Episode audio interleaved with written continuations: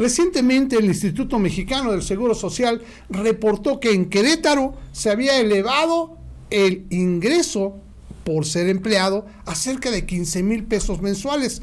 Cuando se puso esto en las redes, obviamente la reacción fue inmediata y la gente decía, ¿en dónde? ¿Cómo? ¿Por qué? ¿Qué cantidad tan alta? Es extraño que digan eso, ¿no? Pero bueno, hay que contemplar por qué razones el instituto marca esto y si en realidad incluso esa cantidad alcanza para vivir. Esto lo vamos a checar en el bloque de opinión.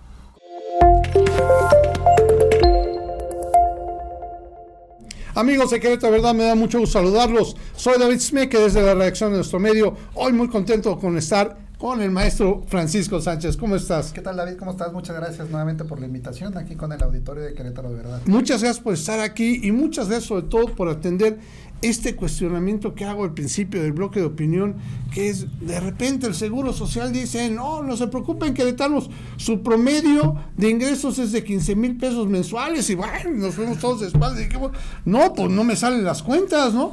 Y mucha gente, pues yo en las redes sociales vi la reacción, fue totalmente una negativa de decir, oye, no, ¿en dónde? ¿Por qué? ¿Cómo?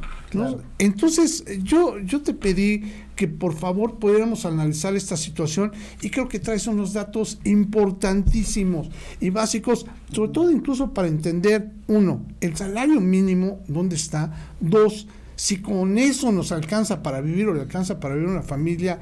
Tres, ¿es real esto? Que podemos, que el promedio de, de, de ganancias del queretano es de 15 mil pesos. Eh, digo, bueno, eh, realmente las cifras, insisto, sí, sí, sí, sí cuadran de cierta manera. El problema es cómo se distribuye y con qué lo comparamos o el comparativo con qué, ¿no? Porque tiene que ver con ingreso, tiene que ver con salario y con empleo, claro. ¿no? Entonces, eh, relativamente, pues las cifras planteadas por el IMSS tiene que ver con un incremento al salario y creo que una de, las interpretaciones pues las dio el presidente iniciando el año, ¿no? que, fue el incremento al salario mínimo. Exactamente, y que ese incremento al salario mínimo pues por, por supuesto incrementó, digamos, el ingreso de, las personas que laboraban o las nuevas que van a entrar a laborar. Pero el problema está en, en, qué tipos de empleos y dónde se distribuye el ingreso. Digamos, el promedio, pues el salario mínimo está arriba de 200 pesos. Si sacamos un promedio, pues sale arriba de 8 mil pesos. Y según Coneval, que es el que mide la pobreza en México, pues un salario menor o inferior a 9 mil pesos, pues es inferior a un asunto de no cumplir con los objetivos de cubrir la canasta básica. Incluso yo veo, yo veo que lo marca como pobreza, o sea, ganar menos de 9 mil pesos al mes en México lo considera como pobreza. Me imagino porque obviamente, bueno, si eres padre de familia, y tienes este dos hijos y una esposa y nada más uno trabaja con 9 mil pesos, caray, se me hace imposible que pueda sobrevivir una familia. ¿Y cómo lo hace Coneval? Pues en el asunto hace un comparativo con el asunto de la canasta básica, ah, los costos y demás. Entonces no dan las cifras. Entonces por eso Coneval dice, teniendo este estos salarios y ganar menos de 10 mil, 9 mil pesos, varían las cifras, pero es, es, es menor a esta cifra.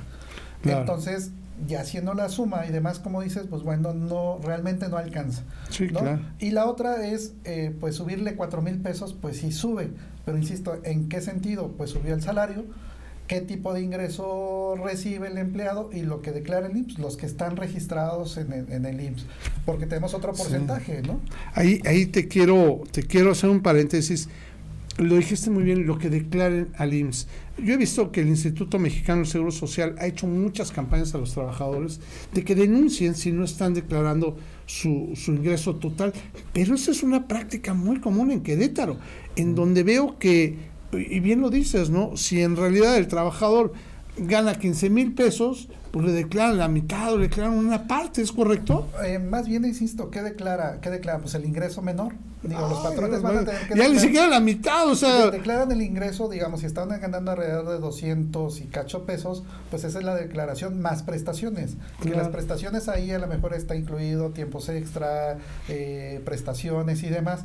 Entonces, eso eleva, digamos, el salario.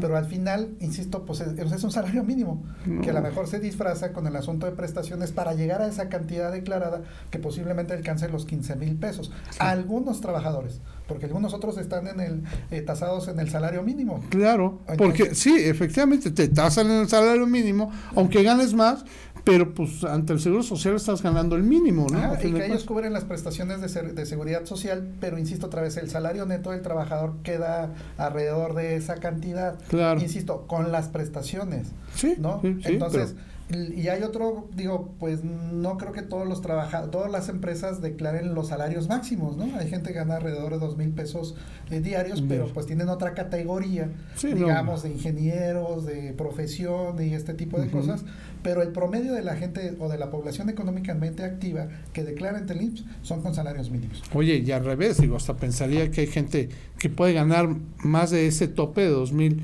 pesos, pero pues nada más van a declarar el tope, ¿no? Al final de cuentas, ¿no? Sí, claro, y para aparte es un porcentaje muy menor, digamos, insisto, porque del análisis debería ser el gobierno de que declare todas aquellas personas, el número de personas que tienen ese salario, ¿cuántos son? Pues va a decir, bueno, a lo mejor en Querétaro hay 30 mil con el salario mínimo declarado que sale este porcentaje y unas mil personas que ganan el salario máximo, ¿no? Oye, y otro punto que, bueno, también hay que pensarlo, ¿no?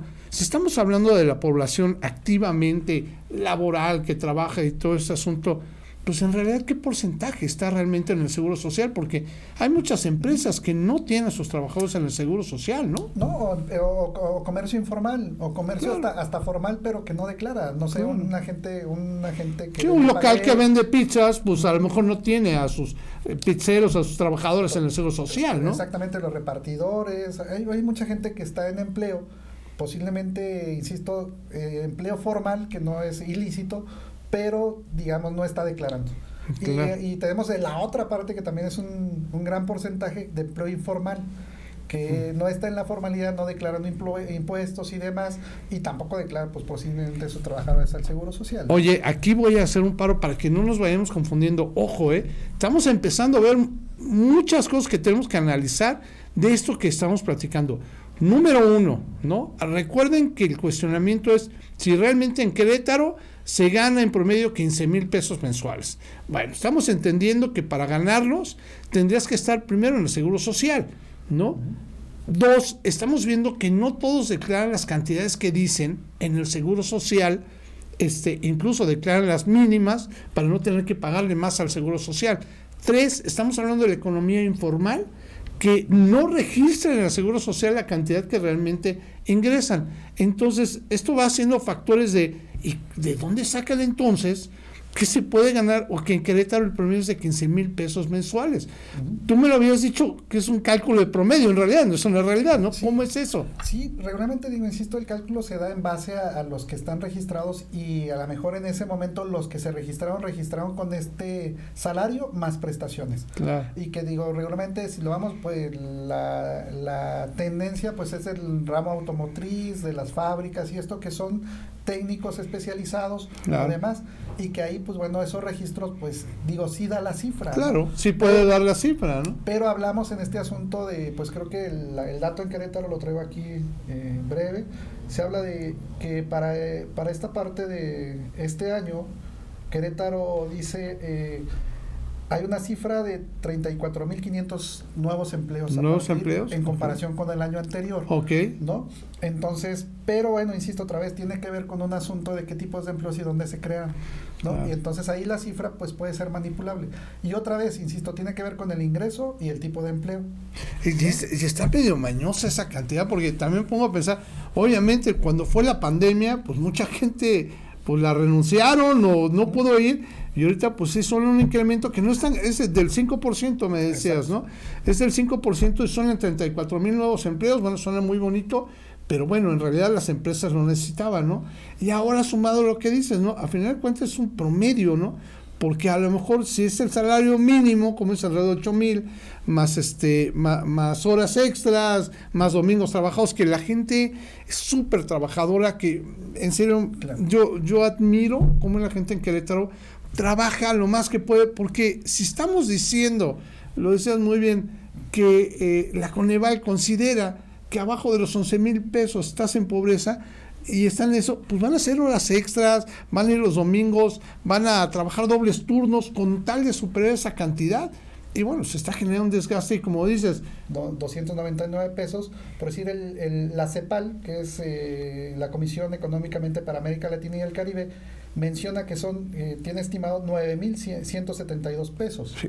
¿no? Entonces a nivel América Latina, pues es menor todavía la cifra de Entonces, si hablamos, bueno, vamos a quedarnos con la de México, la de la CEPAL, la Coneval, perdón, de 11 mil pesos, pues son 4 mil pesos, bueno, 3.900 de diferencia arriba, que ganan más. Claro. Pero pues es margen muy poquito, digamos, insisto otra vez, porque el asunto es cómo cubrir con, el, con, con, este ingreso el gasto que tenemos para cubrir la canasta básica. y ahí es donde, donde creo que la realidad pues es muy evidente, es decir, con 15 mil pesos mensuales lo comparamos con los, los gastos que se tienen en casa y cualquier trabajador promedio con salario mínimo en Querétaro, pues estaba decir, pues esa cifra no me no, cuadra, no, no cuadra. No está conmigo. No, bueno, significa que tienen que trabajar mínimo dos personas en este en la casa para poder sumar una cantidad que supere esa cantidad. Oye, y por, por otro lado, eh, que, que, vaya, yo, yo quisiera que también lo, lo planteáramos, pues el universo de personas que están inscritas en el Seguro Social,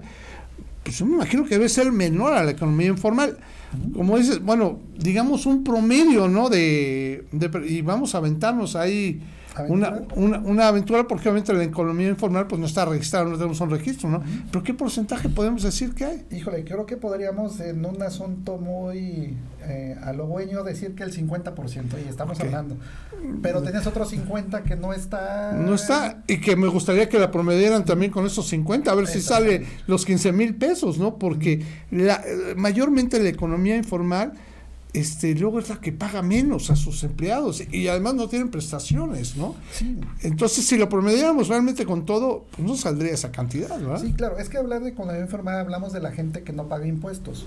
Insisto, a lo mejor puede recibir mayores ingresos que son los, porcentajes eh, establecidos. Eh, y digamos, y ahí no, no podemos ver los registros de cuánto, cuánto ingreso tiene, pero podría ser que, digamos, a lo mejor un empleo de comercio informal pueda ganar más arriba de los 15 mil pesos, ¿no? Claro. Pero, pero, insisto otra vez, no es comparado con el asunto de registro de, del consumo de una familia promedio con este salario. Claro. ¿no? Entonces, el problema está en el sentido es que el, ingreso no está alcanzando para cubrir la canasta básica. Ese es más que el punto, ¿no? Bueno, y ahora vamos a hacer unas conclusiones de este bloque de opinión donde estamos hablando del promedio de obtención de ganancias en el ámbito laboral. Oye, pues para concluir, maestro, yo quiero pensar que número uno, como dices tú, no alcanza para lograr esa canasta básica, aunque suene muy bonita la cantidad de 15 mil pesos, aunque como dices tú, sea, sea posible, o sea, entre comillas, bueno, pegándose una friega el pobre trabajador para lograr esos 15 mil pesos, ¿no? Pero pues es, es lo mínimo para lograrlo, ¿no? Este, por otro lado, yo veo que la justicia laboral vas, vas, vas este, a conciliación y arbitrio está lleno de demandas laborales y está lleno de además de demandas laborales de empresas que muchas veces ni están este, dadas de alta en el seguro social y piden eso. ¿Tú cómo ves la situación o cómo podemos eh, pues afrontar esto? ¿Cómo, ¿Qué recomendación le tendremos que decir a los ciudadanos cuando empiezan un empleo o ahorita que están en un empleo, ¿qué se les tendría que recomendar? Yo creo que hay varias señales. Yo creo que está mandando el gobierno federal eh, con el asunto de la reforma laboral, con el asunto de las outsourcing, que era un problema real para el asunto laboral, donde pues estas empresas contrataban a las personas y evitaban a toda costa cualquier eh, pues pago de impuestos o de seguridad social. Creo que con esta nueva entrada la reforma que entró, eh, creo que en vigor el año pasado, sí el año pasado, pues empezaron a matizar un poco y la disminución. Otra señal creo que mandó el gobierno federal es el asunto del incremento del salario, que es muy real, que no había crecido en los últimos 40 años y que efectivamente ese incremento repercutió directamente, insisto, en el incremento, digamos, del salario y de cubrir algunas necesidades. Y por supuesto, los nuevos trabajadores que entraron, pues ya entraron con un salario mejor, que eso es muy evidente.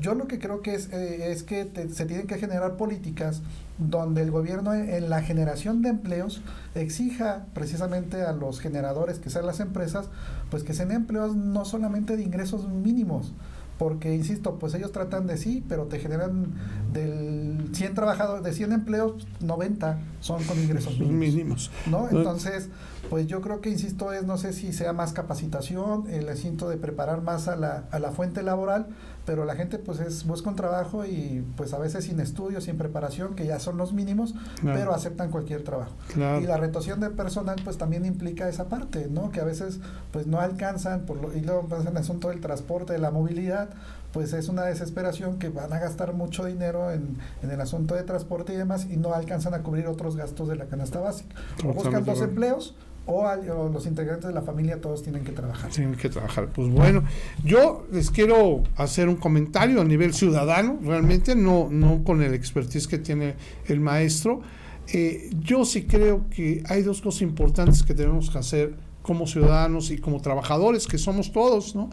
Número uno, creo que nos tenemos que asegurar en la empresa que, que, en la empresa que estemos nos dé las seguridades como para poder progresar muy importante e incluso, si ustedes consideran adecuado, denunciar a esta empresa que no está eh, declarando ante el Seguro Social, lo pueden hacer incluso hasta de forma anónima, ¿eh? No tienen ni siquiera que eh, confrontarlos en una conciliación ni nada para arriesgar su trabajo. Lo pueden hacer. Y lo segundo que, que quisiera recomendarles este, como ciudadanos, efectivamente, pues lo dices bien, es que nos preparemos nos tenemos que preparar, nos tenemos que capacitar. Es muy bueno seguir estudiando, es muy bueno tener la capacidad para aspirar a cada vez mejores empleos, ¿correcto? Excelente. Pues te agradezco muchísimo, maestro, como siempre, lo que, lo que nos veniste a compartir. Próximamente estará este artículo, ¿verdad? Dentro de Querétaro de Verdad. Te lo agradezco muchísimo y sigamos adelante compartiendo este conocimiento. Sí, claro, gracias por la invitación y insisto ya en los próximos días terminamos el artículo que viene en cifras más interesantes y eh, tener un poco el tema más a profundidad. Perfecto, sé que les va a gustar mucho. Amigos de Querétaro de Verdad, cualquier comentario que le quieran hacer directamente al maestro Francisco Sánchez, lo pueden hacer a través de nuestras redes sociales y también a través de nuestro sitio web queretodeverdad.mx. Que tengamos bonita tarde. Hasta pronto.